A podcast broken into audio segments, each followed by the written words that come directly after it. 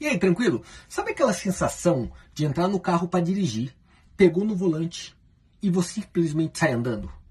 Você parou para pensar que algum momento da tua vida não foi assim?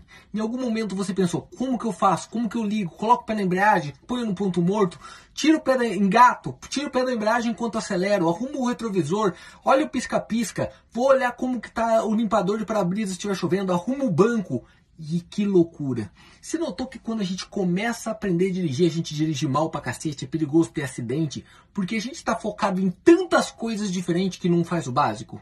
Pois é, quando você dirige hoje, depois que você tem uma habilidade, isso se chama estado de flow. Você está no automático.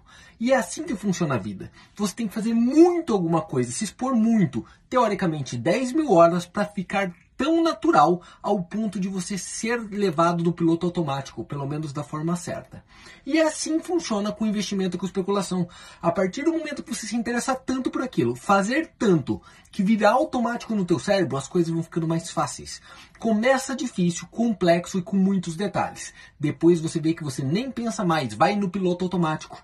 Você cria um hábito, a tua mente vira no piloto automático de performar bem com relação às finanças, conseguir tomar boas decisões intuitivas, mesmo que você tenha que racionalizar sobre elas. Tá claro? Comenta aí embaixo.